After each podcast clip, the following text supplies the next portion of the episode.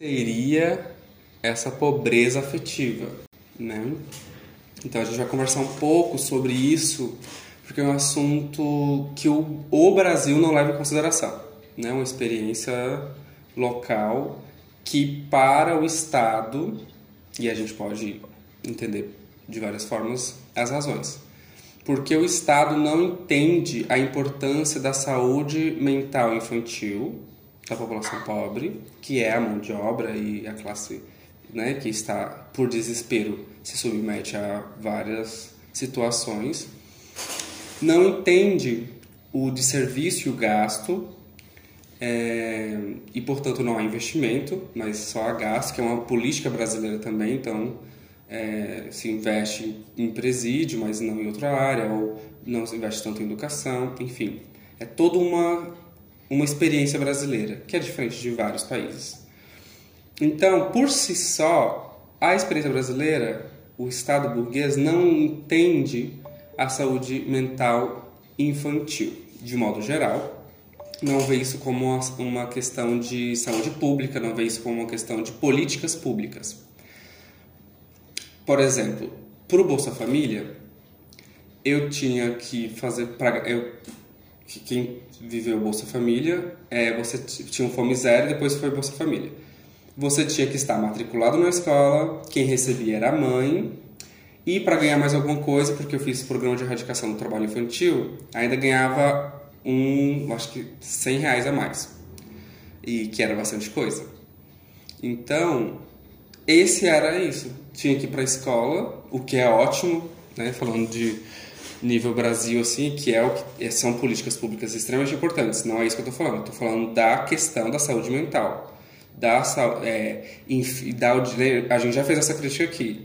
Eu te dou dinheiro e pronto, tá tudo resolvido. Não, não tá nada resolvido. Você pode ir lá, né? Já falei aqui, fazer nas finanças. Você pode ir lá fazer com a Amanda, né? Nossa companheira, minha aluna, que está no grupo também, e não vai resolver. Ah, porque não tem habilidade suficiente? Vamos descobrir. Né? Que a classe média exige uma certa disciplina. A gente já falou isso aqui também. Né? E entender os aspectos subjetivos da pobreza afetiva. E é específica mesmo. Tá? Como vocês já sabem, né? um esforço intelectual, trazer esses assuntos, porque não é de interesse né, da classe intelectual brasileira pesquisar sobre isso. É, e nem quem faz pesquisa, principalmente nessas áreas, normalmente são psicólogos, né?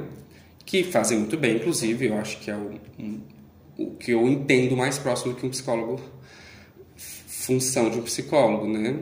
É fazer boas pesquisas comportamentais para produzir ciência aí, né, no que eles consideram ciência. Então, não há nenhuma referência brasileira em tudo que eu for falar, tá bom? É, e o esforço vai ser coletivo para a gente fazer atravessamentos e leituras brasileiras, ok?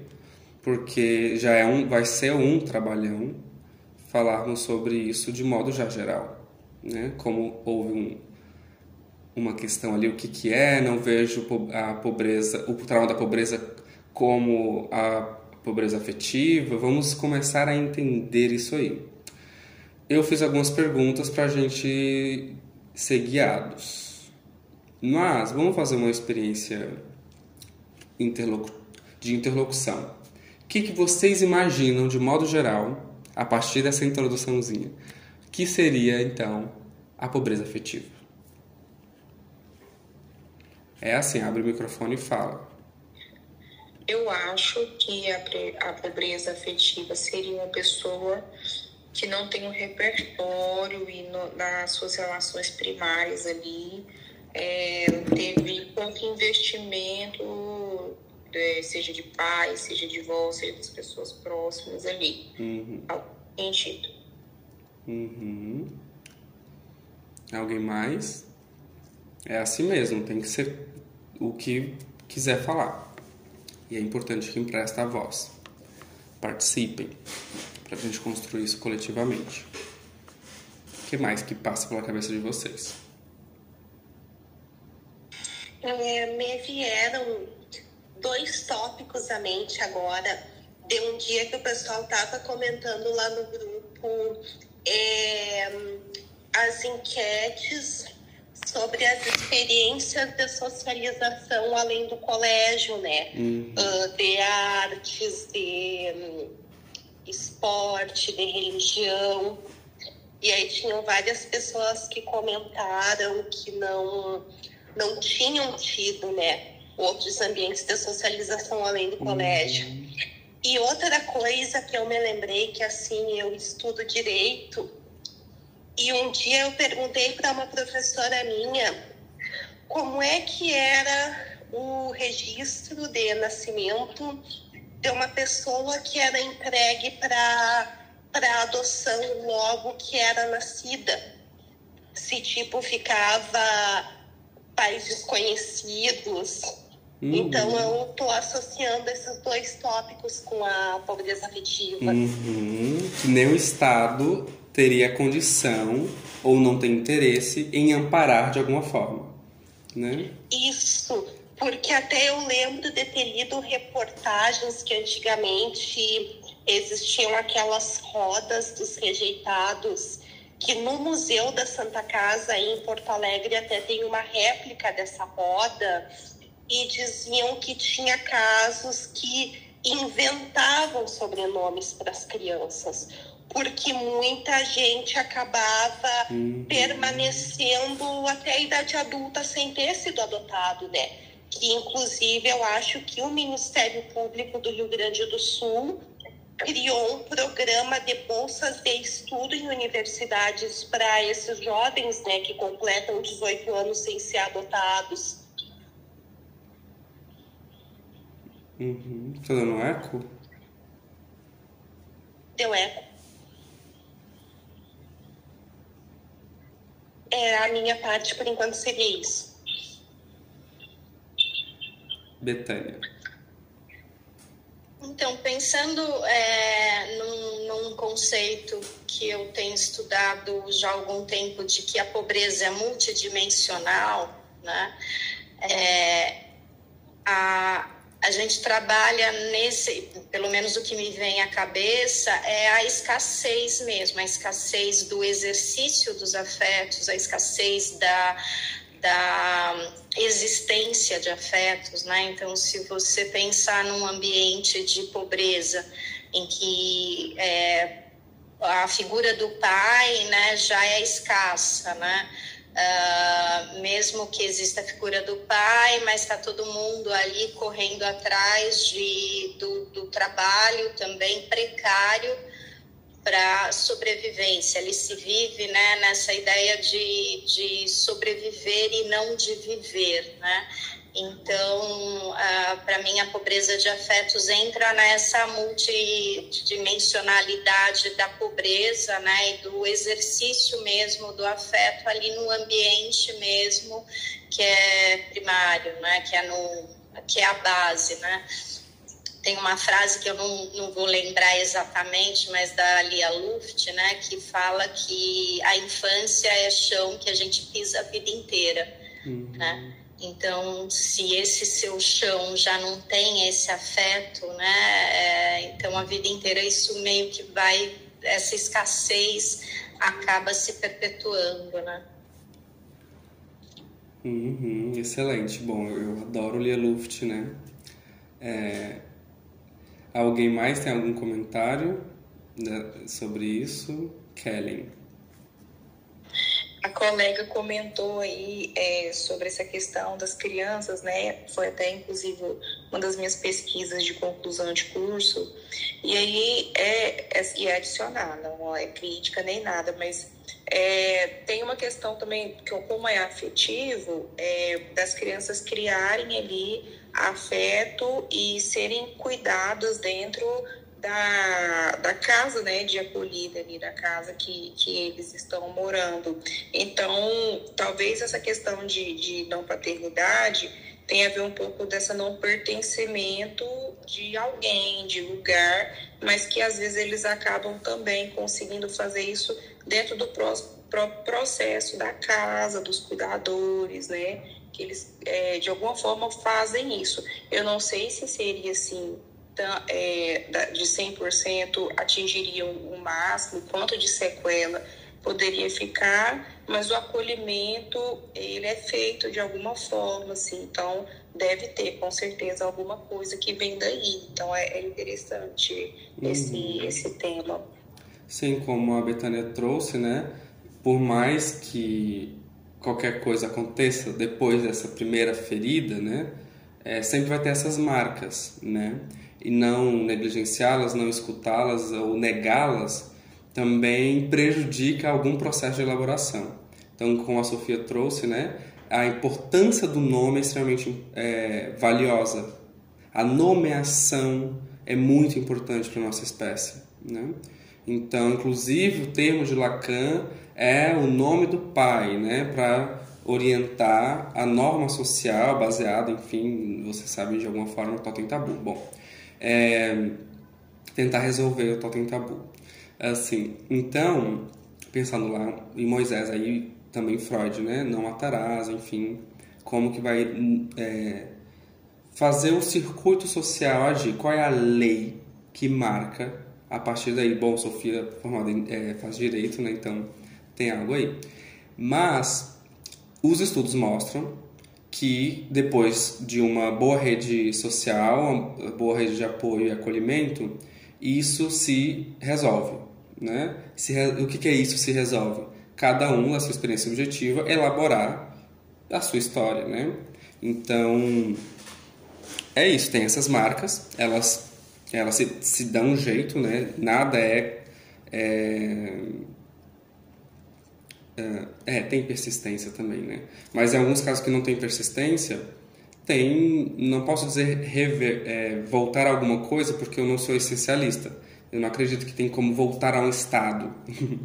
né? Então eu não acredito que existia um estado e agora você está em outro, né? É um processo contínuo que aquilo porque eu sou psicanalista, então o inconsciente não tem idade, não tem endereço, não tem nada.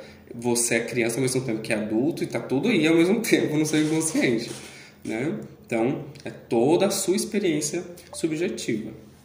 Então, é pertinente a sua pesquisa. Vai ser valiosa para nossa nossa conversa hoje.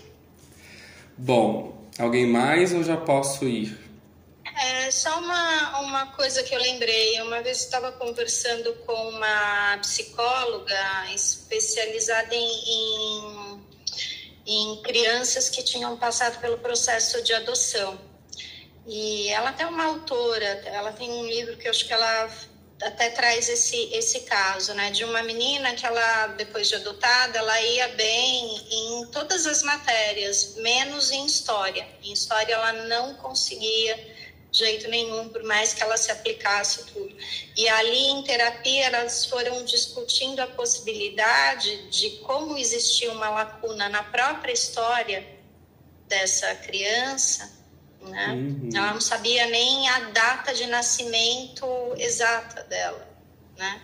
Então ela tinha essa dificuldade de entender história mesmo, do estudo da história, o resgate de, de, de uma história num, num, modo mais amplo mesmo, né? Então essas feridas, né, essas ranhuras ficam e acompanham durante muito tempo mesmo. E essa escuta, né, de poder entender que, né, o inconsciente tá ali na, na, né, tá agindo ali agora como ele aparece, poder escutar isso, né? associar a própria vida do sujeito que está ali. É, esse é o trabalho, né? É, isso é psicanálise. Muito interessante. Eu gosto de casos assim, que surge algo e a gente tem que investigar, principalmente na infância, né? Que é mais honesto, né? tem, tem pouco recalque. É, vamos lá. Então a gente vai começar entendendo é, qual a associação que a pobreza tem com a negligência infantil? É, vou falar aqui das pesquisas que eu fiz e como eu fui anotando, tá? E a gente pode ir conversando. Então, focada em algumas características uh, da pobreza. Então, aqui, primeiro, que é pobre de verdade, tá? Não é classe média baixa, não é classe média ampla, não é classe média alta. Então, quem nasceu, quem é de segunda geração, quem nasceu na classe média ou está na classe média, pode contribuir de alguma forma na reflexão do pensamento é, como é visto, né? Porque vai, eu fiz uma coisa aqui que vai mostrar bem isso. Eu acho muito delicado os estudos fora do Brasil, porque eles, eles não é aquele que vai. Colo... Porque não tem isso, né? É, colonizar ali é, você não sabe nada, eu que sei, eu que sei o que é pobre. Esses são os critérios do que é pobre. O que, você imagina o que, que é, é, negligência? É, não, é o meu, não, não bateu no meu critério, então não existe. Né? É muita experiência brasileira, assim. E eu já tinha essa dificuldade na minha nas, na faculdade mesmo, em lidar com. Não, eu não sei. Eu quero os termos do que o paciente está usando. E é lá e depois eu traduzo. Eu vou resolver isso. Esse é meu trabalho, né? Acadêmico. Bom. É, então estamos partindo da pobreza. E aí quem está com dúvida do que é pobre, vai, não pode sair daqui hoje com dúvida. E quem está escutando no podcast também, agora de uma vez por todas, vamos entender o que é pobre os aspectos subjetivos e materiais, tá bem? Então vamos juntos. E quais são os indicadores de pobreza? É, todas essas perguntas vamos responder. Como dificuldades materiais e desemprego, juntamente com práticas parentais, que foi um pouco que a Betânia estava falando.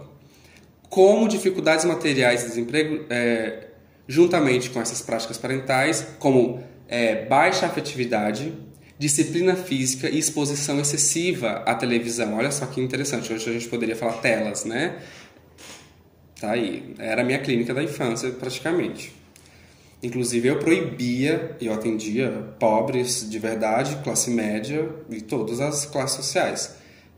Era lei. Não pode tela, zero telas até os três anos. Né? Então, para trabalhar né, comigo, a família tinha, né, podia escolher outra pessoa, mas esse era o meu critério, né? Porque isso é extremamente importante, né? E a gente vai conversar sobre isso. Então, é, esse estudo específico ele ressalta e realça a importância de compreender como a pobreza e o comportamento parental, que tem a ver com a nossa a é, investigação, que é o aspecto geracional, um, interagem afetando a negligência e, e ainda esse estudo sugere que essas interações devem considerar tanto a situação econômica quanto às práticas parentais para prevenir e intervir eficazmente na negligência infantil. Né? Então isso é extremamente importante. Isso é novo, é novo, não dá para negar. Mas assim, só dizer que aspecto econômico não funciona, presidente Lula, entende? Então, é... nessa conta não bate. Pode abrir o microfone e falar, mas é, não, acho que isso vai muito ao encontro mesmo dessa ideia da pobreza multidimensional, né? É. Porque quando você trabalha a pobreza pura, você coloca todas as suas fichas no aspecto só econômico mesmo, né? Uhum. E quando você começa a entender que a pobreza tem uma raiz mais profunda e ela vai se espalhando, né? É, você começa a, a questionar para além da renda monetária como uma variável que determina a pobreza, né, ou o grau de privação de um indivíduo, né. Uhum. Então, é, é bem interessante essa, essa pesquisa trazer essa dimensão mesmo da, da, da multidimensionalidade da privação é. mesmo, além do, do monetário, né. Sim, e é o que eu falei no curso, né? Eu dou até um exemplo prático, não sei se você estava no curso, acho que sim que aí eu, eu, dei um exemplo sobre classe, classe não é renda e tal. Né? Então é importante isso já levar em consideração e saber que agora encontrei artigos uh, que já correspondem à minha, à minha hipótese de forma científica. É, é, resolve muito trabalho, né? Já me economiza aí tempo e energia. Que bom ter alguém trabalhando ali também, né? Então, vamos pensar, é, né? Quais, é, quais são as características parentais que estamos levando em consideração? E como isso está relacionado à pobreza? E como isso está fortemente associado à negligência? Vamos pensar. Então, o que eu queria é, é que isso fosse de forma prática. Então, a percepção de dificuldades econômicas e o estado de é, e o estado de emprego podem influenciar a qualidade do cuidado infantil, sempre focado, gente, é, no adulto em relação à criança. Tá?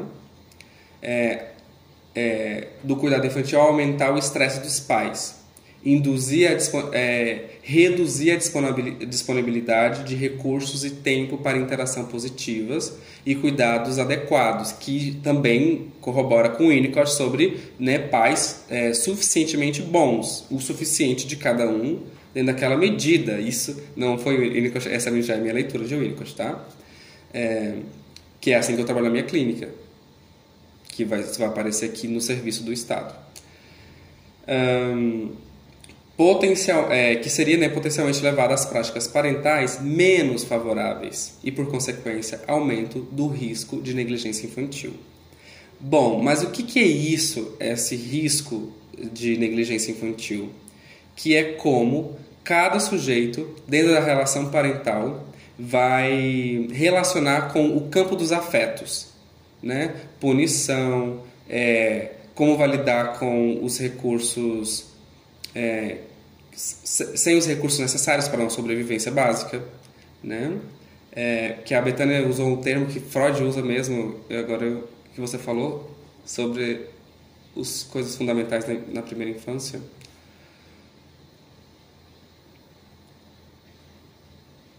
Enfim, agora se foi. Então, como essa percepção ela toma forma? Então, é, a pobreza e o comportamento parental interagem e influenciam a negligência de maneiras complexas, claro. Então, os autores que, que eu estou trabalhando, eles identificaram que indicadores de pobreza, e isso me interessa, o que, que estão considerando indicadores de pobreza, é, como a percepção de dificuldades materiais e o emprego é, infrequente. Isso é extremamente importante porque já na minha intervenção eu penso que o que seria um, do, um dos diferenciais, o que é primeira e segunda geração, eu pergunto, seu pai trabalhou de quê? Ou seu, seu pai trabalhava com o quê? Aí você vai ver, não, não tinha um emprego, é, ficava desempregado, não tinha carteira assinada. Porque eu vou falar com pessoas de classe média que não conhecem meu trabalho. Por exemplo, andei por São Paulo, fui conversando com o povo, né, para escutar o povo da rua muita gente de classe média alta, hoje alta, que foi né, uma classe média ampla, se dizia pobre. Eu perguntei, mas seu, é, e induziu a ser segunda geração. Aí eu perguntei, tá, mas seu pai trabalhava de carteira assinada? Sim. Tá, mas seu pai tinha um emprego formal, intelectual? Sim. E seu pai viajou pelo mundo, teve experiências culturais? Uhum. Entende? Por isso que o brasileiro tem dificuldade, tem e a meia culpa é do marxismo, que prejudica bastante esse trabalho, em vez de entender uma sociedade estratificada uh, e colocar todo mundo pobre e aceitar que é estratificada que mesmo que estão estratificada é a classe trabalhadora e são, né, lá no século XVIII, uh, pobres, né? E assim, o que é pobre no século XVIII? Também tem camponês, um monte de coisa. Enfim. Então, para a gente ampliar essa escuta, certo? Então, esses indicadores, como a percepção de dificuldades materiais e emprego infrequente, juntamente com características parentais com baixa afetividade.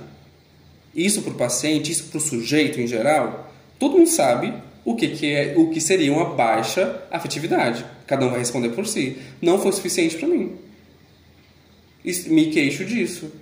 Não foi bom assim. A dúvida sobre amor, isso normalmente não, não vai surgir que se você foi amado ou não, essa dúvida não aparece. Mas se aparece é que normalmente né, não foi. Então, uso de disciplina física, ou seja, punição física, que eu não chamo de disciplina física, eu chamo de maus tratos infantil, com ou sem é, instrumento de tortura. Então, eu não uso essa, esse linguajar, mas eu traduzi assim. Tá?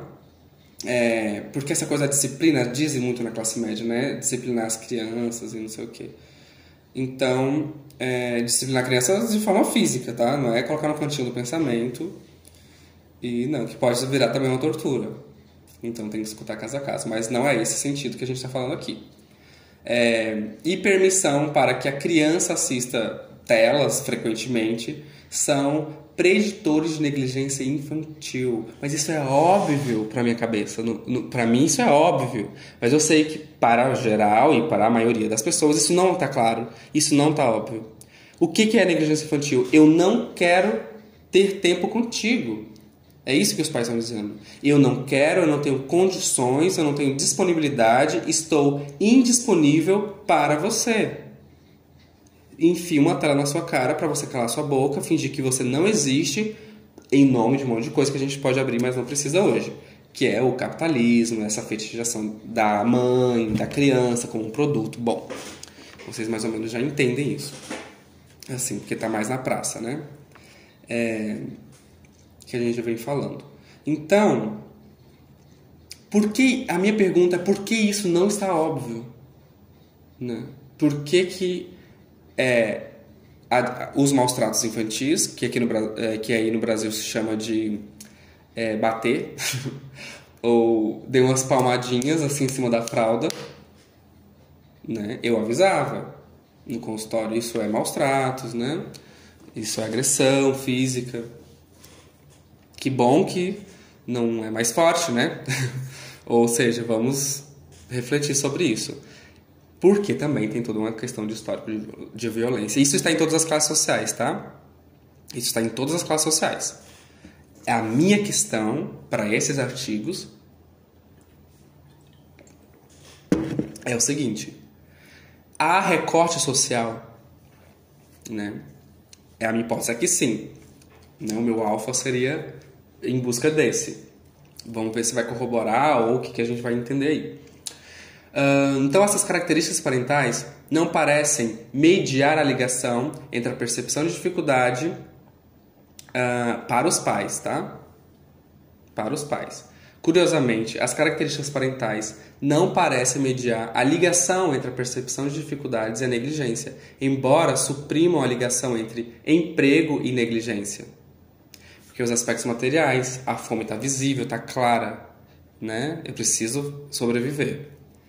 Isso é muito cruel na experiência capitalista, não existe outra, mas é a que nós temos e é cruel igual. Não precisa ter contraste para saber que é cruel o desespero por sobrevivência e como isso é manejado. Então, tudo isso é importante, principalmente para quem é de segunda geração. Então, esses recursos são altamente relevantes para a gente é, abordar essas estratégias. O que seria essa estratégia, que é o meu trabalho online, é justamente estratégia de prevenção e intervenção social em relação aos maus tratos infantis.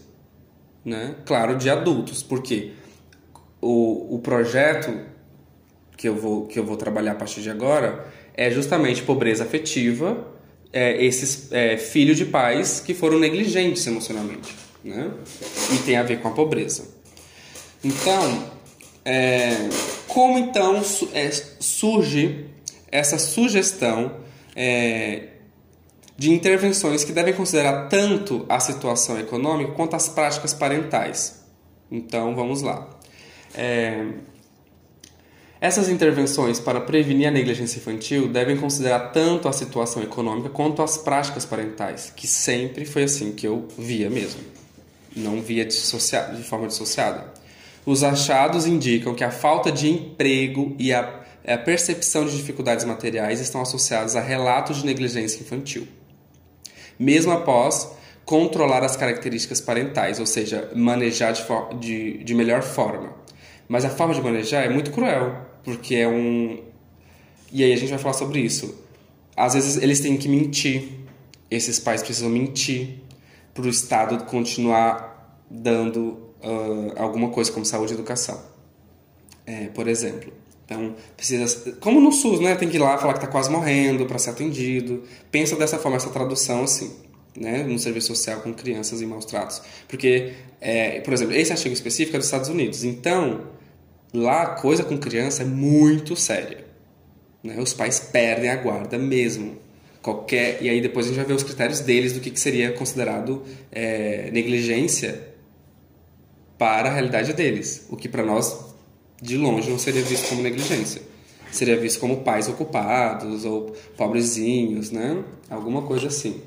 E é curioso quando eu faço qualquer crítica em relação à negligência infantil, surge muitas mães defenderem a experiência do lado da mãe e não da vítima. Isso é tão interessante e curioso. É uma, defe uma defesa. Ah, mas essa mãe, isso, isso, aquilo. Ah, mas ninguém viu o lado da mãe. Mas ninguém quer ver o lado da mãe agora, não. Agora é o lado da criança. Então, esse apagamento tá muito forte. E, o, e a sociedade brasileira odeia crianças. Vocês têm que saber disso. Se não sabe, tô avisando. Odeia criança. As pessoas odeiam criança. Pode ver socialmente. Eu tava na, é, entrando no avião, vi uma cena muito cruel que eu tava de férias, eu não queria. Eu não queria ver nada, eu não queria escutar nada. Mas foi impossível, porque era uma fila apertada e a criancinha olha pro pai e fala: Papai, eu sou super sua amiga, né? É, veja, ela tem de dois anos e meio a três, pela experiência linguística. É, eu sou muito sua amiga, né? Nós somos muito parceiros, né? Ela é o olho da criança sobre o adulto. Que sentido você vai dar a isso, né? Aí eu, mas ainda tava achando só fofo e muito lindo. E até que ela diz assim: Mamãe, você está braba comigo? E a mãe fala assim: Claro que eu tô. Olha o que você fez, olha o que você me fez passar, olha o que você não, você não ajudou a mamãe e não sei mais o que, não sei mais o que. Eu falei assim, meu Deus, eu peguei, eu coloquei meus fones de ouvido na hora, eu não queria mais continuar ouvindo. Você vê, essa criança de dois anos e meio, três, estava se aliando a esse pai, dizendo: É, nós somos parceiros, né? Você gosta de mim? Ela pergunta para a mãe: Mamãe, você tá brava comigo? Entende?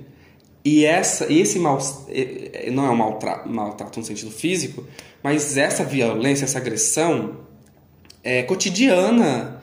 E eu falava assim, gente, que ética que eu vou ter? Será que eu tenho que adotar uma ética social de intervenção? Porque quando eu eu estava na pobreza, eu, eu, eu intervia, eu falava mesmo. Mas hoje em dia, que ética que eu vou ter frente a isso? Cada um vai perguntar é, a sua. Porque é uma imobilidade assim, ó, ninguém fala nada, ninguém faz nada. Mas se fosse um idoso, se fosse uma mãe grávida, se fosse não sei mais o quê, vamos pensar em adulto. Você entende? É isso que eu tô falando quando a sociedade odeia criança, porque ela não é vista como um sujeito. Então, é, vocês veem que a, a, a, falta de emprego a percepção de dificuldades materiais estão associados a esse relato de negligência infantil é, por esses pais adultos, né? Isso é importante.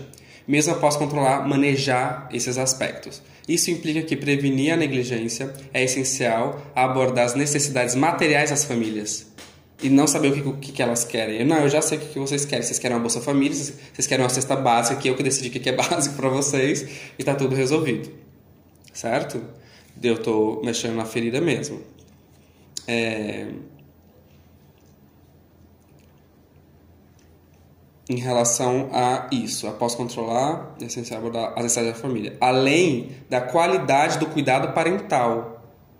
Ah, não, mas não existe cuidado parental. Não, você é o adulto. Qual é a qualidade parental desses adultos em relação àquela criança? Né?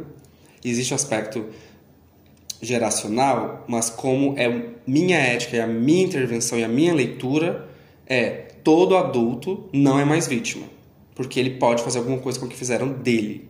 Então não existe vítima adulta. A não ser, claro, gente, situação de guerra, é, colocar uma pessoa no cárcere, privar a mulher, por exemplo, que é o mais comum, de ter coisas materiais, porque você. Né, existem casos que não dá a, o divórcio para controlar a mulher e ela não poder ter direito à metade da herança. Né? E, e, e manipular, pode até matar, né?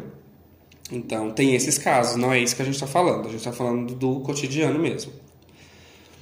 É, independentemente da qualidade do cuidado parental, então essas intervenções focadas apenas em aprimorar as práticas parentais, como, é, sei lá, no Brasil não sei nem o que seria parecido com isso, aulas para pais, coach, né? Seria, estaria no neoliberalismo verdadeiro da praça, né?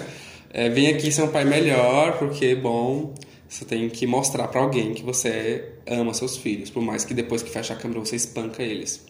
É, podem não ser totalmente eficazes se as necessidades materiais das famílias não forem abordadas simultaneamente.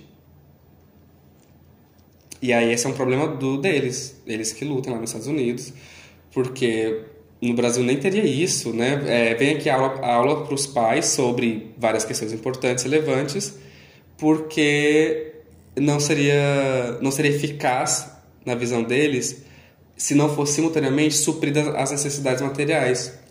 A gente tá, tá é tanto sofrimento, tanta pobreza, que ao suprir necessidades materiais, se vazaria na primeira hora dessas aulas para os pais, né?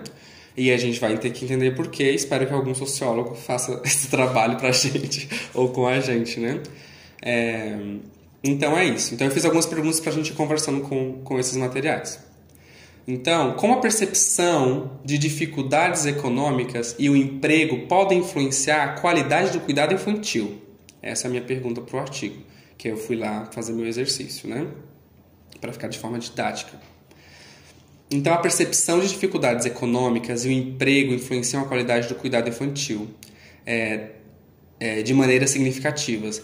Eu confesso que eu não, eu não esperava emprego eu não imaginava isso, mas está tão implícito, né? Se a gente for pensar em gerações de ascensão social, gente, é, é muito óbvio, eu achei isso muito significativo. Então, o estudo estabelece uma forte associação entre pobreza e negligência infantil, né? Mas os mecanismos específicos dessas relações não foram claramente articulados, claro.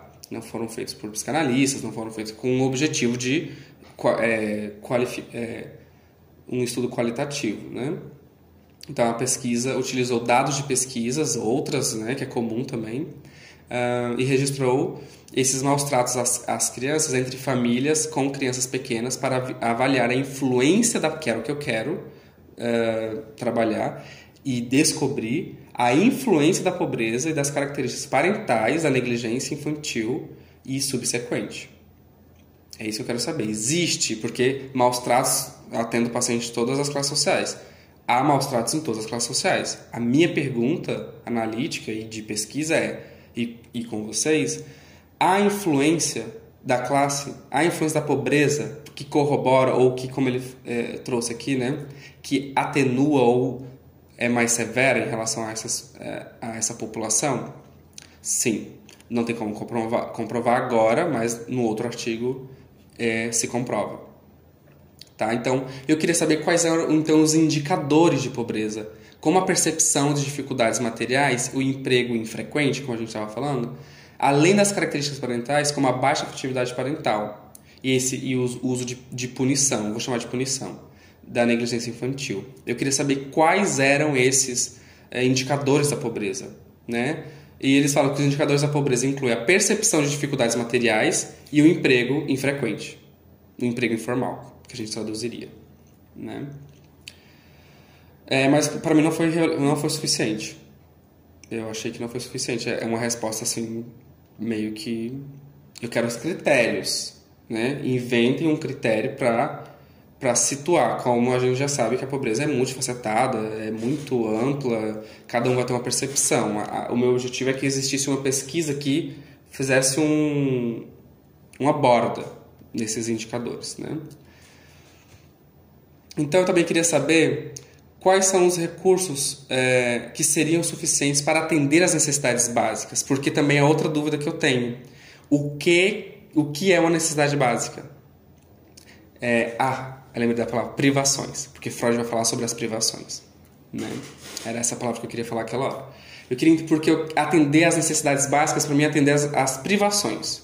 É, crianças pobres que têm privação. É, e aí o artigo define recursos é, suficientes para atender às necessidades básicas em termos de experiência de dificuldades materiais e a capacidade de sustentar um padrão de vida estável. Isso já é muito interessante, porque o que teria a ver essa instabilidade material no sentido de trabalho com essa instabilidade é, emocional afetiva, né? Como esses pais já estão em uma outra experiência laboral de ter que pensar sobre sobrevivência e ainda criar uma criança. Né? Um dos indicadores usados para avaliar a suficiência de recursos é um conjunto de critérios que inclui a capacidade de pagar. Olha só que interessante, isso que eu queria. Pagar o aluguel é, é, é isso que eu queria, né? entender o que, que é. Pagar o aluguel, então é pobre de verdade, vocês vão entender. Agora é a hora de, de entender. Ah, estou em dúvida. O que, que é pobre? Vamos lá. Pagar o aluguel, evitar despejos, Então, se você foi despejado, é, os estudos do, do, do IPE me interessam, é de 2017, né? É, mas esse daqui começa uma, uma nova fase ali do IPEA que eles classificam e eles trazem exatamente esses elementos que você está trazendo. Então, é, primeiro eles classificam o que, que é vulnerabilidade, né? Aí depois a falta de acesso ao conhecimento e aí conhecimento de tudo é classificação também como pobreza. Uhum. É, a falta de acesso ao trabalho, né? a falta de, de possibilidade do indivíduo usar toda a sua capacidade produtiva mesmo. E aí, com base nisso, a escassez de recursos. É, aí o impacto, é, a análise do desenvolvimento infantil frente a todas essas etapas de escassez. Então, acho que pode dar, dar uma boa indicação é, até para a gente é, tropicalizar esses dados aí. É, eu sei que é chato isso, mas, gente, é, é, é que é isso você sabe que o meu interesse é que esses assuntos, essa temática, primeiro encontre endereço no povo. Eu não tenho interesse e não tive interesse de primeiro ir para a academia, para os muros da universidade, pesquisar isso de forma apenas empírica e tudo bem, é, e ficar assim, ah, que legal, o que, que poderia ser, e publicar. Aí o povo vê se encaixa naquilo ou não. Não é esse meu interesse intelectual e meu esforço intelectual aqui nas redes sociais principalmente. Então, para quem é da o povo da rede social, que a maioria de vocês, né, vieram pela rede social, mas vocês querem ter informação também, é importante entender que o povo não não, eh, não sabe. Eles sabem. Se você nomear, eles vão falar: "Hum, é verdade. Pagaram o aluguel. Ah, é verdade, não sei o quê". Eles sabem, mas se não há critérios é, e eu tenho resistência disso para não cair nessa coisa superficial. Ah, cinco critérios de não sei o quê. Mas eu vi que isso era uma bobeira, um ranço intelectual que eu, que eu tive. E que eu abri mão. Para as pessoas da rua, do povo vivente, é, os critérios, eles fazem borda para poder falar. Não é essa a ideia que eu tive quando eu falei sobre trauma da pobreza? Ver se encontrava borda para que encontrasse pessoas reais, endereços verdadeiros de pessoas. Então, por que, que eu teria ranço disso, né? E eu abri mão disso. Temos que ter critérios. Isso que, isso que a Betânia fala, para mim, é extremamente relevante. Então, pagar o aluguel, evitar despejo, não sofrer interrupções de serviços básicos como água, luz ou, no caso deles, aquecimento. Seria, no Rio Grande do Sul, a campanha do agasalho, né? É, Além disso, o estudo utilizou a pesquisa, enfim, lá de Minnesota, é, para desenvolver uma medida lá, que eles não, inclusive, eles não usaram na pesquisa, eles só utilizaram os critérios lá para qualificar esses, esses índices, que era o que eu estava em busca. Aí, vamos lá.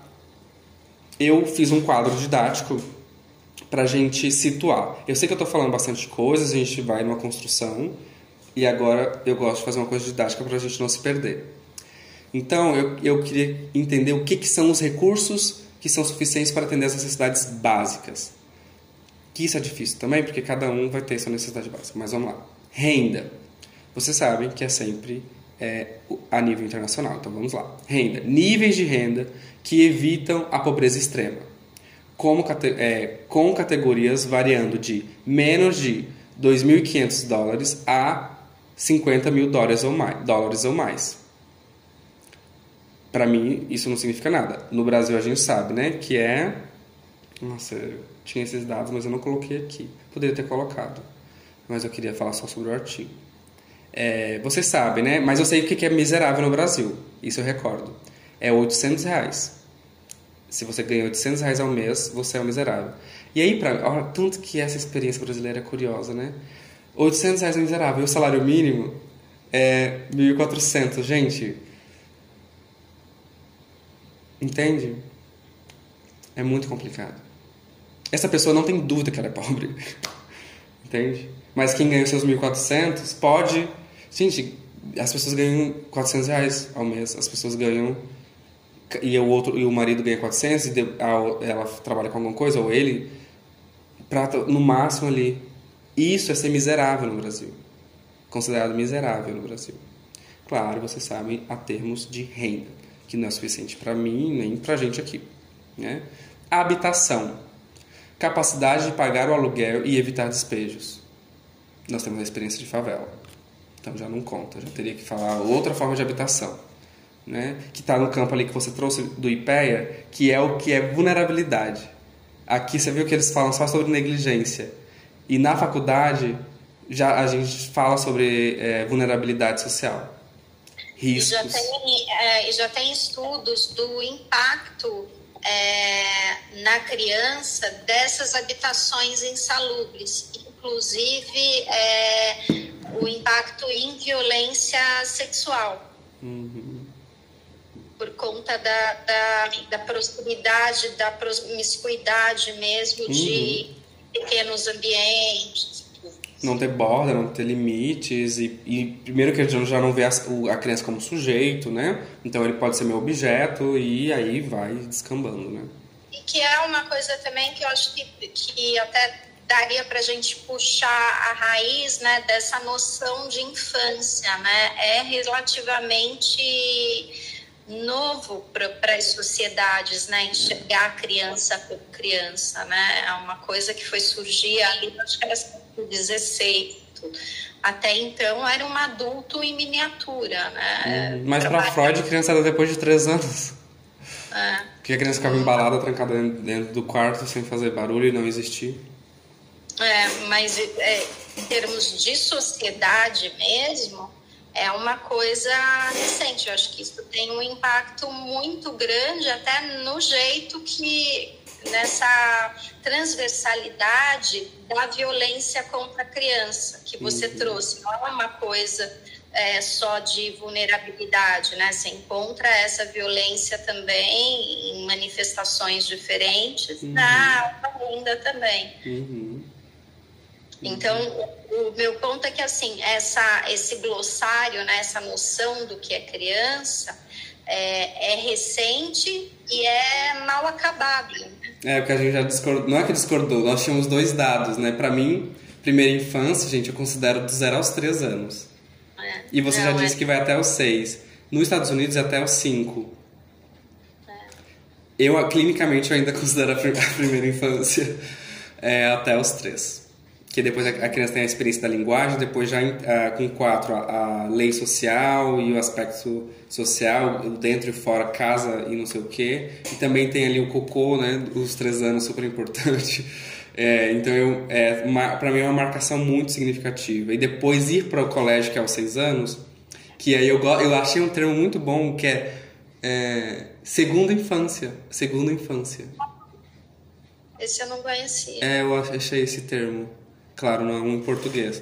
Mas eu encontrei é, como segunda infância. E eu gostei muito disso, porque eu vi as crianças na, é, em sala de aula. Eu fiz fono, estágio em fono escolar.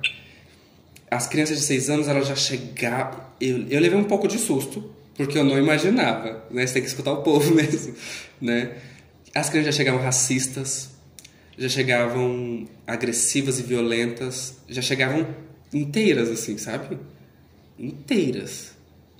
Eu tive que fazer umas intervenções muito curiosas. Tinha uma criança negra, é, uma menina negra que ela sofreu muito racismo. E eu vi os menininhos, gente, toquinhos de, de seis anos, é, maltratando ela. Eu fiz uma intervenção assim. Você vai correr na quadra, claro, é uma, uma escola federal, lá da URGS, a aplicação. Você vai correr no campo de futebol até a sua raiva passar. Aí ela correu você vai colocar toda a sua raiva no seu pezinho. E foi. Chegou, eu falei, passou? Então agora você vai pegar a sua mãozinha você vai passar toda a sua raiva nesse papel. E ela fez, passou a raiva dela toda no papel. Tá melhorando? Eu já dando significado para ela, né? Borda limite. Ela, você já consegue voltar para a sala?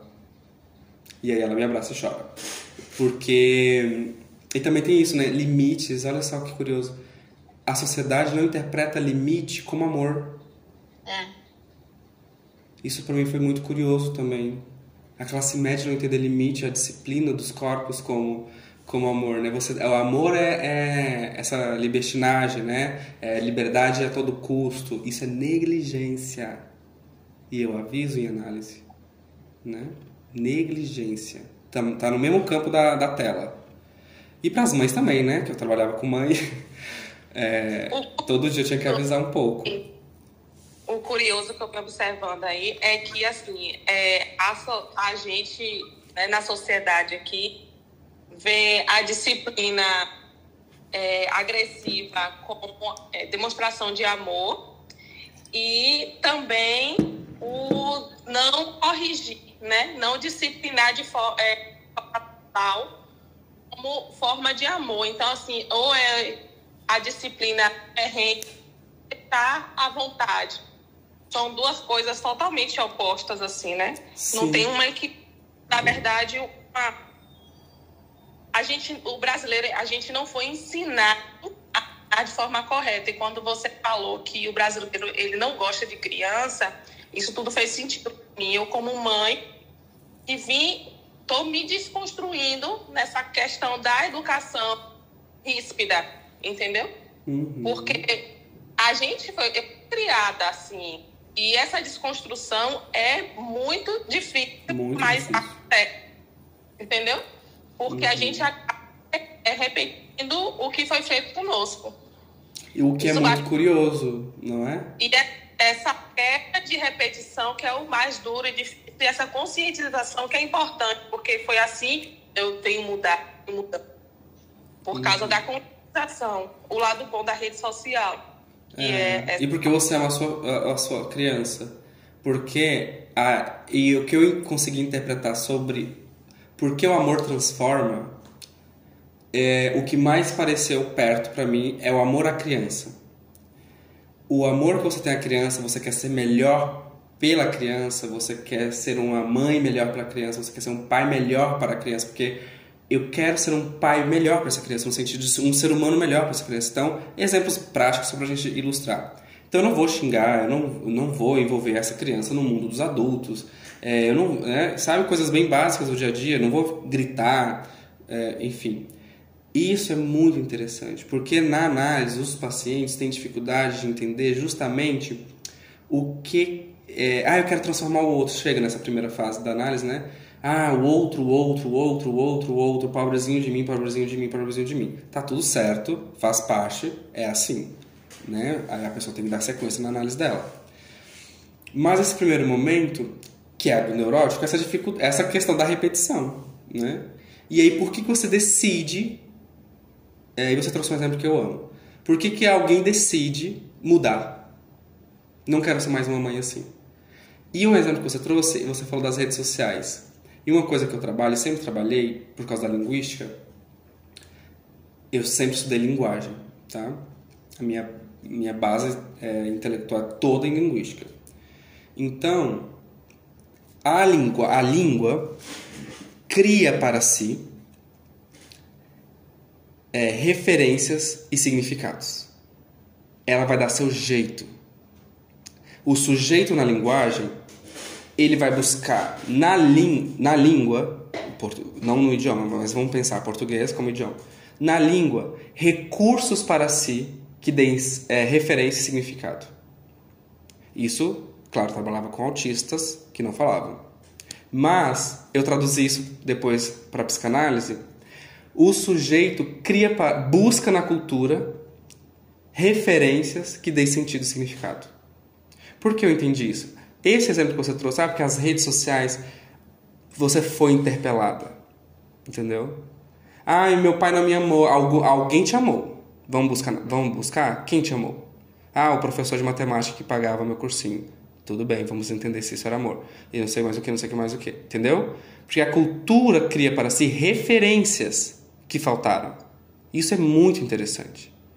É, e o, a questão que eu falo da rede social foi que foi o lado bom que me ajudou a me conscientizar uhum. de que tipo de educação não é legal. Entendeu? Uhum. Porque também assim, foi uma pressão também não, eu tenho que criar as minhas filhas, elas têm que ser as melhores em tudo. E acabava essa pressão a gente, como adulto, descarrega a primeira pessoa mais frágil que tem, é ali a criança. Uhum. E acontece, quando, no meu caso, a rede social faz conscientização e fala, olha, então é legal, tem uma, outras formas de se comunicar, uma vez que eu, a minha família se comunicou de forma assim, passiva-agressiva. Uhum. Então, eu conheço uma outra forma de me comunicar, entendeu? Uhum. Excelente exemplo, porque é exatamente isso, a cultura cria, né? Gente, temos oficialmente mais cinco minutos. Vocês aguentariam um pouquinho mais? Vamos colocar um limite de mais é, 15 minutos? Tipo, o oficial falta mais cinco e a gente aguenta mais 15? Porque tem o outro artigo foi um achado incrível. Vamos lá.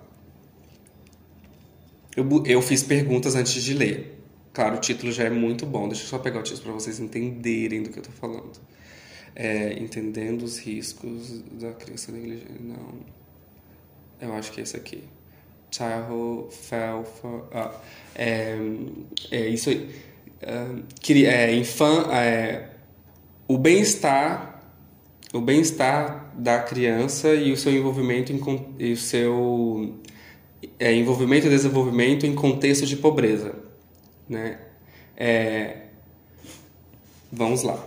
Esse para mim é um dos mais interessantes que tem, porque ele vai trazer muita coisa importante para gente. Então eu, eu li este título e fiz perguntas antes de para ele me dar, ver se ele dava conta de responder o que eu queria, né? Então é uma técnica também, né, para quem é acadêmico, quando for ler, fazer perguntas para o texto antes. Bom, né, é, as redes sociais. Não, não, a primeira pergunta é essa. Quais são as. Deixa eu ver se eu perguntei certo. Qual é a relação entre pobreza e o envolvimento com o bem-estar infantil? Que é o, a, o texto, né? A pobreza está intrinsecamente relacionada ao envolvimento com o bem-estar infantil. Isso é extremamente bom porque você está olhando para a criança. Né? Ali era importante a fase do a, o adulto que cria. Agora a gente está vendo a, só o mundo da criança mesmo, entendeu? Mudamos o, o foco da câmera. Ela cria ambiente de. Olha só que importância essas palavras. Ela cria ambiente de desespero e desvantagem uma, o não ter um bem-estar infantil. Isso é muito importante para depois vir um, como é que vai desenvolver o trauma, da, o medo da queda. Entende? É, sim, muito interessante é, aumentando a agora eu gostei muito desse artigo que ele fala mesmo os nomes, né? Aumentando a vulnerabilidade das famílias, o que pode levar à dependência de redes sociais e serviços que frequentemente reportam os pais às agências de bem-estar infantil. Claro, não é a experiência brasileira, é, isso nem é importante para o Brasil, mas você vê na experiência de algum pobre no mundo, né? Ocidentalizado ou ocidental. As adversidades enfrentadas pelos pais exacerbadas pela pobreza. Isso que eu queria que algum artigo provasse. Que tinha alguma coisa em relação à pobreza e aos maus tratos ou é, ao, à negligência, entende? Porque está em todas as, as classes sociais no Brasil, isso é visto, mas eu queria saber algum, alguma coisa que provasse que era a pobreza tinha alguma coisa, né? São um caminho significativo para o envolvimento com essas agências, que lá eles vão na assistência social. É muito comum lá ir na assistência social para você ter os benefícios do governo, que é a escola, vão junto com isso, para você entender. Aí eu quis, eu fiz outra pergunta. Quais são as, as adversidades parentais que esses sujeitos enfrentam? As adversidades parentais é, incluem, viu? Olha só que interessante. Depois eu faço uma coisa é, didática de novo. Inclui violência doméstica, abuso de substâncias, doenças mentais muito bom, e envolvimento com o sistema de justiça criminal. Essas adversidades são enfatizadas como fatores significativos que contribuem para o envolvimento das famílias com o bem-estar infantil. Outra pergunta: quais são as redes sociais e interações com serviços sociais como é, fatores críticos então, quais são as redes sociais e interações com serviços sociais, né, agências do, do Estado, com esses fatores críticos? Então, é, as redes sociais e as interações com serviços sociais como fatores críticos, destacando que os pais em situação de pobreza muitas vezes dependem das redes e serviços, como a gente falou. No entanto, essa dependência pode levar a um aumento da vigilância e relatos às agências de bem-estar infantil, tornando os fatores significativos no envolvimento com o sistema de proteção à criança. Então, é aquilo que eu falei para vocês, né? É, tem que colocar numa situação muito crítica dos critérios. Ah, não tem, não estou conseguindo roupa. Pensa assim, SUS, né? O que, que tem que fazer para conseguir um atendimento? É, é, mas eu adoro o SUS, nunca, nunca precisei disso, disso não. Eu, até hoje no Brasil, uso o SUS e nunca fiz escândalo, tá? Fiz sim uma vez, quando eu tive apendicite. Então, é, tornando é, esse sistema. Então, existem os critérios, eles vão ter que usar os critérios para super forçar a ter os benefícios, tá? Então, aumenta essa hipervigilância, ou seja, vigiar e punir. Foucault, básico aqui. Por quê? O que seria essa punição? Claro que não seria a prisão, né? Sofia e direito, pessoal que estuda vigiar e punir. É, essa questão seria na vigilância, no controle, justamente para colocar esses pais na rédea e ter mais controle social deles. Entende? Essa, o que, que seria esse, essa punição? Não é ir para prisão. Até, às vezes pode ser, né? Porque você bateu na criança, ou nos Estados Unidos é isso, né? Bateu na criança, já vai preso é, mas essa, esse afastamento da criança, a perda da guarda, né? Você vai perder seu filho. O que é muito curioso, né? Porque em situações de extrema negligência, o que, se, o que a, os pais, gente, isso é coisa clínica, tá? O que os pais querem é que alguém justifique que não tem mais a guarda do filho. Em alguns casos, que é comum chegar, é os pais darem a criança para a avó, darem a criança para alguém para tia, para não sei o quê. Né? Aí cada um vai inventar a justificativa possível e plausível para essa ação, que socialmente, lembra o nome do pai, a regra social, é, é uma prática não bem-vinda. E de forma didática, eu coloquei o que, que estaria envolvido com o sistema de proteção à criança, tá? Dois pontos, tá? Primeiro, há diversidades relacionadas à pobreza. Isso nos interessa muito violência doméstica, abuso de substâncias, doença mental, envolvimento com a justiça criminal. Isso é muito importante porque isso é só aspecto subjetivo. Isso é só aspecto subjetivo. O que é doença mental? Você vai ver o histórico, por exemplo, no meu caso, os indígenas são todos ficaram mal de saúde mental, ou seja, todos que foram, e a minha avó, né, também é, não tanto quanto os outros que não conseguiram se adaptar na cidade, é, eles, eles não existiam. Era muito curioso, quando eu, eu tinha medo deles, né?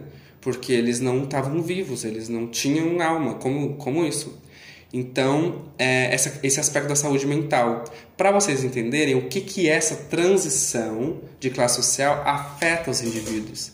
Claro, ali era uma questão extrema de vulnerabilidade social, que você era é, escravo, né?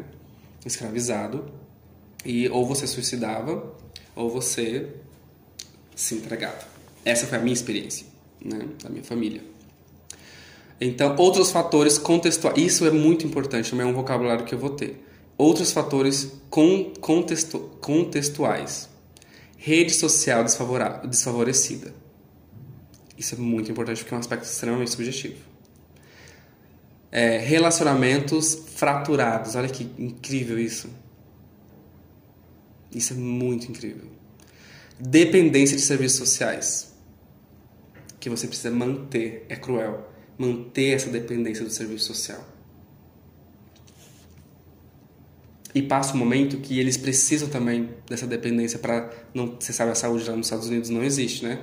Então é importante que essas crianças permaneçam, igual na Inglaterra, né? Na Inglaterra, a classe média adora o serviço público social. Tem uma renca de filho para não precisar trabalhar, tá? Essa é a realidade que ninguém quer, que ninguém quer falar no Brasil. Mas é isso, você tem um monte de filho na Inglaterra e isso é real para você ter os benefícios. Enquanto na experiência brasileira, as pessoas estão precisando se manter ali para não perder. Claro, a gente tem o SUS, mas imagina, você só depender do SUS 100%? Claro, né, a gente, algumas pessoas podem estar já na classe média é, e poder pagar se caso não está querendo, está disposto a isso, entende? Essa preocupação constante. Isso tem a ver com as redes sociais desfavoráveis. Para vocês verem que isso é um critério extremamente importante para a ascensão social. Porque você vai ter que entender qual é a rede social favorável para, de alguma forma, ter contato, é te ajudar em alguma coisa, né? Principalmente, eu tô falando mais de primeira geração. Pobre de verdade, assim, né? No sentido é, dos critérios que estamos aqui tratando. Quais foram os relatos por pais pobres que levaram à investigação do bem-estar infantil? É, vamos lá, vamos lá. Conflitos e tensões em relações, em relações pessoais situações de tensão nas relações pessoais, frequentemente centradas em questões como dinheiro roubado. Gente, isso é, isso é cotidiano na clínica. É a avô que rouba o filho, é o pai, né? É o avô que roubou o pai, que a mãe que rouba o filho indiretamente. Isso é o dia a dia. Dinheiro emprestado não devolvido, clássico. Você entende? E uso indevido de cartões uh, de crédito, enfim, né? Muitas vezes, a gente sabe que a experiência brasileira é ferrar o nome do filho já cedo. Eu nem, nem tinha esse conhecimento, eu soube há anos atrás. Muitas vezes resultando em relatórios é, importantes para o bem-estar infantil. Violência doméstica e manipulação de serviços. É, em um caso dessas entrevistadas, foi um, um número bom, tá? Uma mãe foi instruída a sair de casa e obter uma ordem de restrição após um incidente de violência doméstica. Ela ficou, ela ficou na casa de uma mulher que, em troca de cuidar, de cuidar dos filhos, vocês entendem essas, o que, que as pessoas tão, vão se submetendo? Isso é o dia a dia delas. Mas é importante esse olhar, que a gente não imagina o quanto a gente está falando sobre o sofrimento psíquico da pobreza ou o estresse pós-traumático da pobreza. Tem tudo a ver com isso. São detalhes que passa batido. Não. É você submeter alguém que, em troca de cuidar dos seus filhos, reportou é, de forma falsa, falsamente, as autoridades que a mãe tinha um emprego. Olha só que cruel. A pessoa que estava lá cuidando dessas, uh, cuidando dessas crianças. É, que tinha um emprego, embora ela estivesse trabalhando informalmente. É um campo de batalha, um campo, é uma guerra. Por isso, é, a minha leitura do, do, Freud sobre neurose de guerra, é, eu penso exatamente que sair da pobreza é sair de uma neurose de guerra. Por isso que eu, eu usei o termo é, que é da, da psicologia, né? Estresse pós-traumático da pobreza. Tá? Interessante essa neurose de guerra, porque se você for um pouquinho aqui na favela, na favela não, nas áreas urbanas da minha cidade mesmo, que eu moro no interior da Bahia, tem várias áreas aqui de pessoal com extrema pobreza e a relação de vizinhos é assim, de guerra mesmo. É um contra o outro, um querendo passar a no outro para poder sobreviver. É, mas você não pode falar isso, tem que romantizar a pobreza, tem que falar que tudo é maravilhoso, somos uma comunidade forte. Mas se você for ver, é, você, a forma deles comunicarem é bem rígida, sempre foi, porque eles estão acostumados a ter que brincar para conseguir alguma coisa, né? Uhum. Algo de, de benefício. É, essa comunicação aqui é muito comum nas áreas pobres, uhum. entendeu? Não, é comum, em, em, pelo menos a minha, eu já fui para todas as regiões menos o Nordeste, é, que eu quero muito ir, para escutar o povo. Que me, o que me importa é a, o povo da vida real, né? Último critério, para a gente não estender mais, é, mas eu vou, eu vou publicar isso no New Leicester, tá? E aí vocês podem assinar e ter é, acesso a todas essas informações. Mas eu quero trazer o máximo possível para não ser enfadonho aqui com vocês. Olha que importante. Como a, a pobreza é, influencia diretamente o envolvimento com o bem-estar infantil. Aí que tem vários critérios, cinco critérios. Eu acho muito para a gente falar aqui. Vou tentar falar os mais uh, desafiadores, né? Condições de dependência financeira e desespero. A pobreza, ao criar condições, olha que importante, ao criar condições de dependência financeira e desespero por assistência do Estado, torna os pais vulneráveis ao envolvimento com o bem-estar infantil.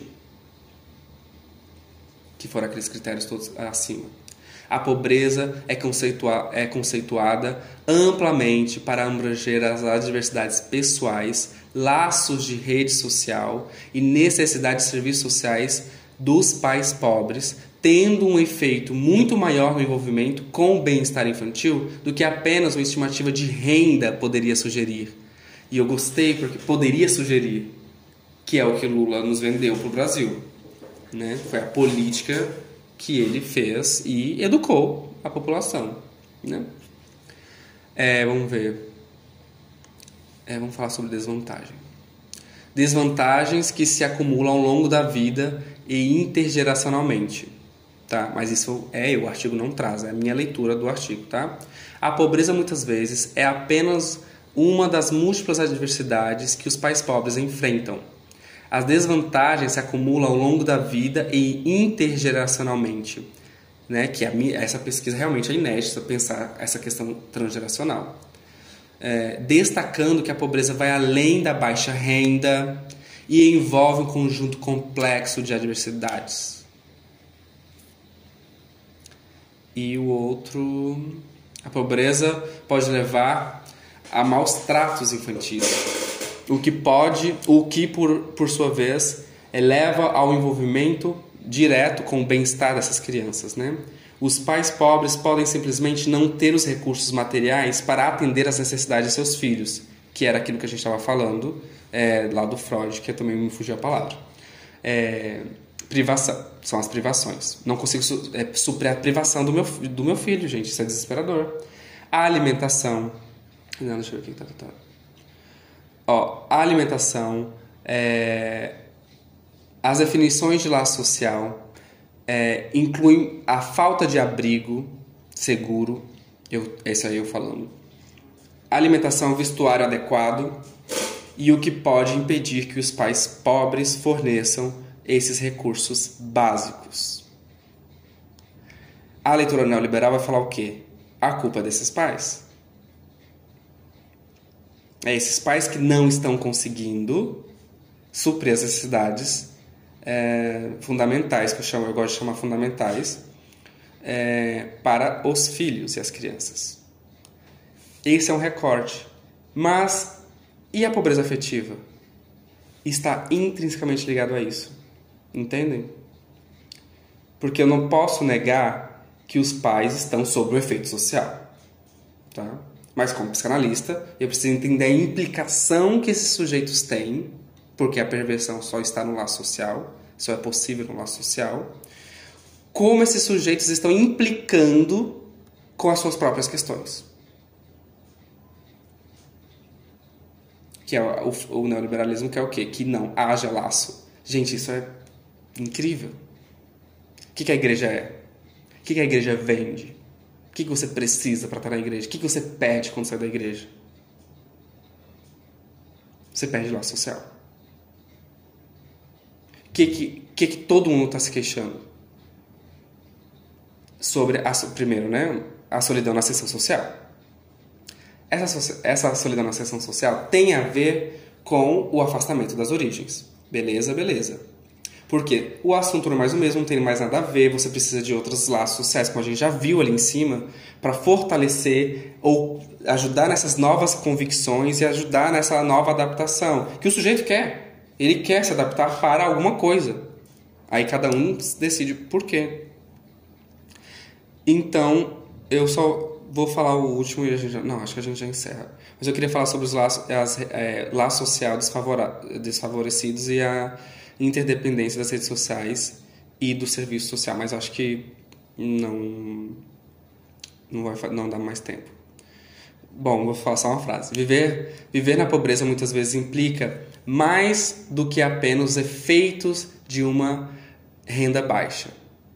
Eu nunca vi isso falado em lugar nenhum. Me tragam do IPEA, se vocês acharem.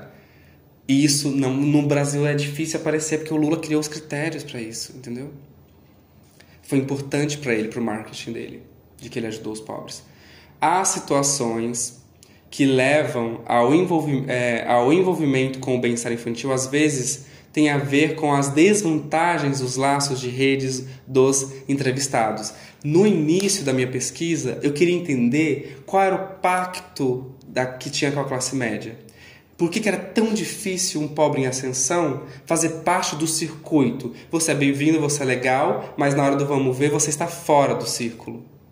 Entende? Está aqui corroborando justamente com isso. É, então, essas desvantagens do laço social é, dos, dos entrevistados, que geralmente estão em uma situação socioeconômica similar, se casam entre si. Mesmo que a, que a própria pobreza dos entrevistados é, não os tenha levado a se associar com os laços desfavorecidos, ou seja, você, Betânia, que trabalha com isso na ponta, com os trabalhadores pobres em ascensão, pela via do trabalho, como eles vão se entre eles e não ver um outro lugar que é um, que eu acho que tem a ver com o seu trabalho, que é, olha, vamos ver aqui outras referências, né? E aí a gente vai falar sobre a angústia da falta de referência. Mas é importante o seu trabalho é que você traz alguma referência possível. Trabalha com eles, né? A construção de uma referência possível. E é, eles não associaram a esses laços desfavoráveis a transmissão transgeracional de desvantagens que o neoliberalismo vai adorar falar que é nove gerações, né? De tanto que eu, que eu, eu comento mesmo, tá? Não me sigam em algumas redes sociais porque eu vou encher o saco dessas coisas, desses jornais que falam, ah, você precisa de nove gerações para ascender no Brasil. Mas eu falo assim, por que, que não existe pesquisas que mostram é, gerações de ascensão social através da educação? Quanto tempo se leva para romper com o ciclo da pobreza? através da educação. Por que, que não investem dinheiro nisso? Vocês sabem, o benfeitor, que foi o último vídeo que eu fiz. É, o, o Lula, né? Um benfeitor perfeito. Então, a transmissão transgeracional de desvantagens é, é a dificuldade de, de acesso a novas redes sociais, que a igreja faz um bom trabalho, as escolas segregadas por renda, né, significam que os mais pobres estão frequentemente conectados a outras é, pessoas é, cujas desvantagens podem levar ao desenvolvimento é, e ao envolvimento dessas crianças em situação de vulnerabilidade ou, como eu estou trazendo para vocês, pobreza afetiva. E é isso. Tem mais coisa, mas chega. E o, uma pessoa entrou agora, é um sinal, tá? Vamos agora falar rapidinho, a gente vai até nove e meia daqui a pouco. E deu. Ou a gente entende que uma hora não tá dando conta, né? É que ninguém vinha, gente. Né, Betânia? As pessoas não vinham. E aí a gente, a gente acabava uma hora. E aí tava aqui, tinha mais de sei lá quantas pessoas, agora só tem. Não, tem bastante gente expressiva. Tá tudo certo. Eu, eu quero com quem quer. Vamos lá. E aí, pobreza afetiva? Existe ou não? Tem a ver com o trauma da pobreza ou não? Tem a ver com a experiência transgeracional ou não?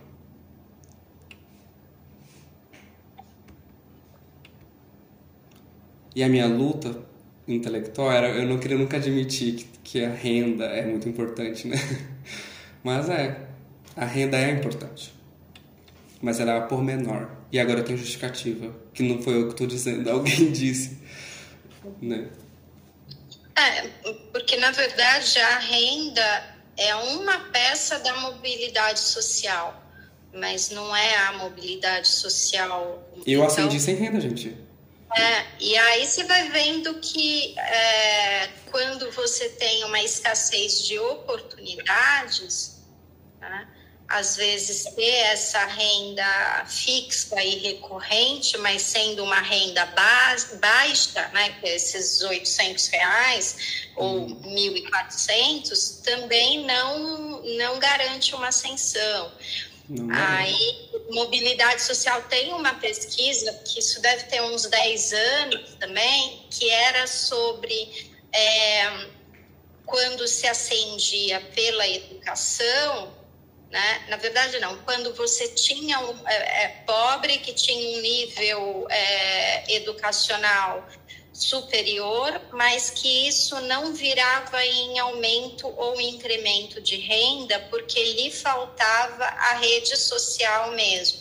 Então, tinham várias matérias que falavam: o problema de pobre é que ele, a pobre tem amigo pobre.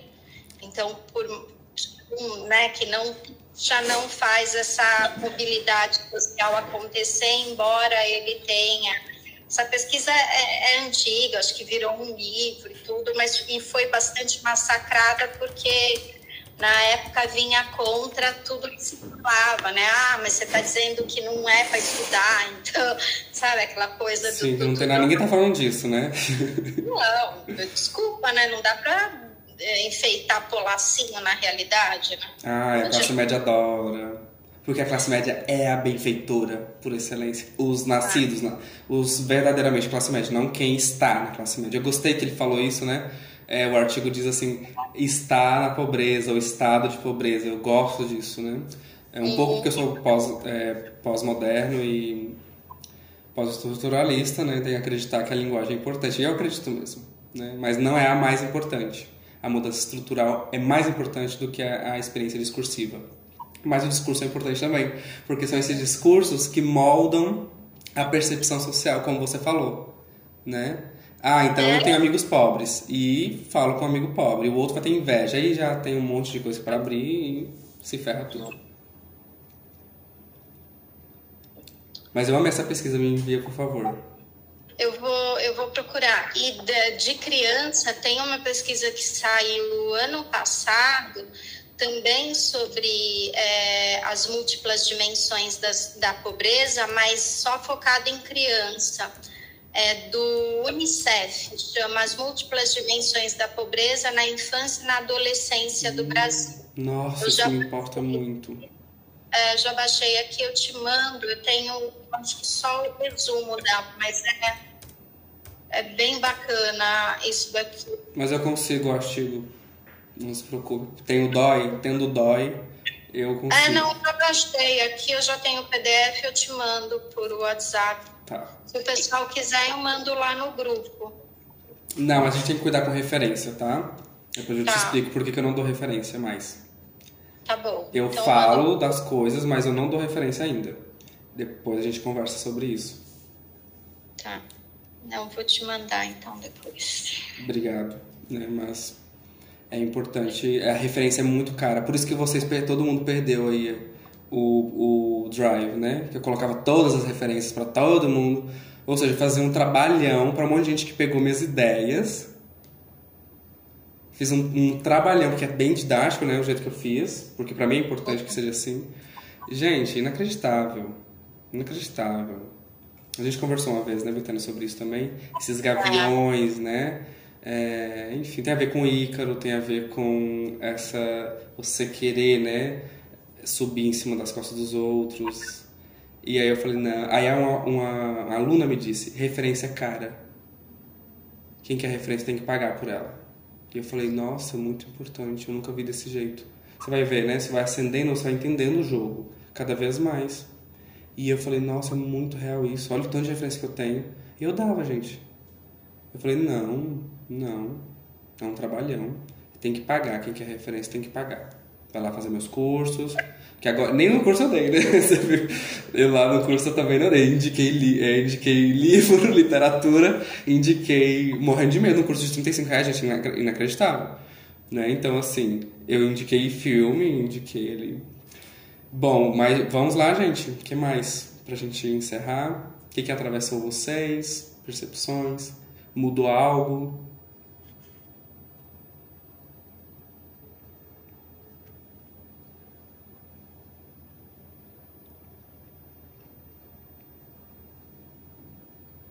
Eita, que a galera tá com vergonha. É uma, pela percepção da, do que você leu aí e da parte do que eu vejo aqui, é, a pobreza financeira tem é, relacionamento com a pobreza afetiva. Eu acho que uma coisa é adultos estressados, acaba de forma estressante, é difícil. Mas eu não acredito que a única forma é afetiva, né? Porque se a gente for olhar para a sociedade de algumas pessoas, alguns filhos de pessoas ricas, também sentem essa necessidade, também a falta de dos pais uhum. ou daquela criada. Então, acredito que existe, né? Se você for olhar em qualquer lugar, ambiente pobre mesmo, tem, existe essa perspectiva, é, mas tem, eu acredito que essa parte social do, do também né? É, mas você vê se existisse leis severas, como nos Estados Unidos, sobre criação de filhos para todos, é, porque a... é política pública. Então, exemplo, o rico também. Eu achei interessante essa, essa, essa parte do livro que Betânia citou, né, de que é, que aí, pobre só tem os pobres. E se você for ter uma rede de contato também diversa, você vai se conectando com mundos diferentes. Isso é interessante. É. E você acaba indo e, e se apresentando para lugares diferentes, novos horizontes. Realmente, quando a gente tem uma, uma rede que é só ali naquele mundo pequeno, a gente acaba ficando pequeno também é, dentro da sua da experiência subjetiva da pessoa do que, é pequeno, o que, é grande para ela, né? É entender, eu não caibo mais aqui, não não funciona mais para mim, né? É, quais é, outros quando, lugares possíveis? Um mundo novo é apresentado, você passa a enxergar se seu mundo é pequeno ou não. Uhum. Né? Eu uhum. vejo, porque pelo, pelo menos por experiência minha, né? Eu via o mundo de uma forma quando eu conheci uma outra pessoa que teve uma outra experiência e me apresentou um outro mundo e falou, olha o meu mundo era pequeno. Tem outras coisas, né? outras formas de se viver, vivenciar e, e crescer. É, mas se você romantiza a pobreza na ascensão... O pobre também romantiza a pobreza, tá? Não é só a classe média, não. Mas muito, o pobre que romantiza a pobreza muito. na ascensão social é, é muito difícil. Porque ele vai, ah, não, mas não é bem assim. Aí tem uns múltiplos afetos por causa dessa, dessa questão dos dois lugares do mundo. Então, ah, não, mas assim, ai não, saber, não sei o que. Bom, é outros saberes, né? Qual o saber que importa? É essa é a pergunta. Quais são as redes sociais que importam? Quais são as, uh, os laços sociais que importam? Né? É, isso tudo é estratégia e é intuitiva. É, eu creio que é, é intuitiva. É, não tem como dizer isso de fato, né? Mas a minha experiência foi extremamente intuitiva. Mas cada um tem a sua experiência também de pobreza, né? O como você odiou a pobreza. Foi isso que eu tô falando sobre romantizar a pobreza. Quem não odiou... O, a medida em que você odeia a pobreza, é a medida que você vai... Essa é o segredo, tá? É, é a chave que vira. O quão você odiou a pobreza vai aparecer nas suas obras. Nas suas práticas. No seu sucesso. Cada um inventa o seu a medida é bem proporcional. Que é o que eu falo, né? Não querer voltar mais para o inferno, da onde veio, é saber o inferno que veio, ajuda a não querer voltar mais, né? Então, é por isso e é por aí. Tá bem, gente? Pobreza afetiva. E em breve vai ter, claro, vou fazer vídeo sobre isso também. Já tem vídeo sobre isso, mas era só as minhas hipóteses, né? Agora tem é, outras pessoas que falaram sobre isso, o que vai ser extremamente importante para provar para academia, por exemplo, qualquer coisa que eu vá falar. É, ficamos por aqui e nos vemos no próximo encontro. Vamos voltar às nossas, né, Betânia? Nosso grupo do livro, da leitura. É extremamente importante participar da leitura em voz alta. A gente está lendo Machado de Assis Deixe o seu ranço para lá, o seu preconceito de Machado de Assis para lá. Aguenta participar de uma sessão para você entender o que, que é essa leitura em voz alta. É, é, a gente está falando sobre ascensão social. O tempo inteiro tem vários segredos machadianos incríveis ali. Uma leitura afinada de um tempo. Certo? Dê uma chance à leitura de Machado de Assis. Teremos outras leituras também em breve, é, mais, mais contemporâneas. Mas a gente vai decidir isso juntos, principalmente com a Betânia, que é meio que a madrinha. é a madrinha, né, Betânia? Eu não sei. E explica aí pro pessoal o que, que é a leitura em voz alta e vende aí para eles participarem. Então, é, é, eu acho que é, é, muito interessante porque o Machado de Assis, ele fez a ascensão dele por conta da educação, né? A ascensão social dele e a ascensão crítica também. Então, em, a gente escolheu uma, o Carlington, na verdade, escolheu o Quincas Borba porque embala toda essa ideia mesmo da ascensão machadiana, né, por meio desse personagem e da experiência desse personagem. E, e é extremamente atual, isso aqui é muito incrível, né? Então, a gente, cada capítulo, e os capítulos são é, relativamente curtos, né, a gente vê uma atualidade ali, a gente vê um, um, Brasil império que é muito similar ao Brasil de hoje, os perrengues que os pobres do Brasil império passavam são muito similares aos de hoje, né, e a neurose de, de classe, a, a essa carência mesmo, essa pobreza afetiva, está tudo lá, né? Uhum. Está tudo lá feito, já está pronto, gente. É só ir. Como os capítulos são curtos, sempre temos comentários no final de cada capítulo. Então é bem dinâmico, é bem didático. Se você não gosta de literatura, se você não está habituado a ler, pode ser um início de aguentar, né, pelo menos ali, é, um pouco para você ter hábito de classe, ser disciplinado para chegar em algum lugar. É, enfim, pode ser uma disciplina importante. E o que eu acho que é interessante também, a gente já viu isso nesse, nesse caminhar, né, na, no, no texto, é o quanto que os sentimentos ali expressos em, em palavras, né, em narrativa mesmo, dá nome a alguns sentimentos das pessoas que participam, né? Caem ali várias fichas, várias pessoas são atravessadas e conseguem nomear incômodos, dores, né? Conseguem achar uma, uma saída criativa ali via texto também, né? Nossa, eu amo Machado. Eu vou insistir, né? Que pena que ele nasceu em português. Mas Machado é afiado, ele ele vai denunciando. Eu amo, eu amo isso no Machado. Como ele vai não perdoa ninguém, sabe? Meio Jesus, assim, né? É ao mesmo tempo que critica, já atira nos outros ali ao mesmo tempo. Né? Ah, você que tá aí querendo dar, mandar pedra, você daqui a pouco também que vai ser apedrejado. Vamos se situar aí.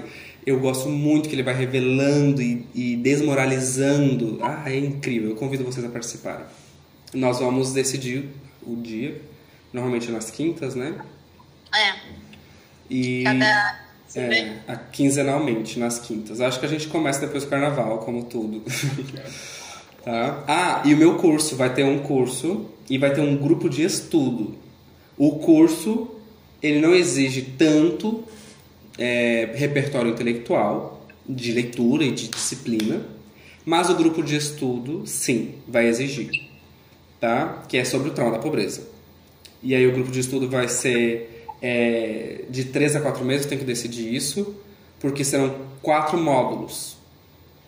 É bem assim, tá? Intensivão. É, tá bem? Grupo de estudo e vai ter o curso. O curso vai ser como o último de, de novembro, serão nove aulas, tá? Mas não vai ser as mesmas aulas. Vai ter outras coisinhas também. Certo? Fiquem atentos às redes sociais. Vai ter a New Lesta, que vocês podem assinar. Vocês vão ter quatro, já vou falar de primeira mão para vocês. Serão quatro textos cada segunda-feira e vocês vão uh, receber pelo e-mail esses textos da New Lesta. Tá? É uma assinatura mensal, um valor lá específico, uh, não é muito. Mas também tem a ver com isso, da leitura, do texto, né? E vai ter coisas mais aprofundadas, né? O primeiro vai ser muito bom. Eu achei já ótimo. Né? Então, é, fiquem atentos aí nas redes sociais e nos grupos e convidem, gente, quem vocês quiserem para o grupo. Né? É, é uma comunidade, não é um grupo que, que não tem nada a ver com a vida real. e que as pessoas falam de coisas aleatórias. Por isso que eu sou rígido com a disciplina ali, né? Tem as leis, tem os dez mandamentos, tem que cumprir a sociedade ocidentalizada, né? Mas aceito divergências também, tá bem? Vamos construir isso juntos, certo? Obrigado pela presença de você.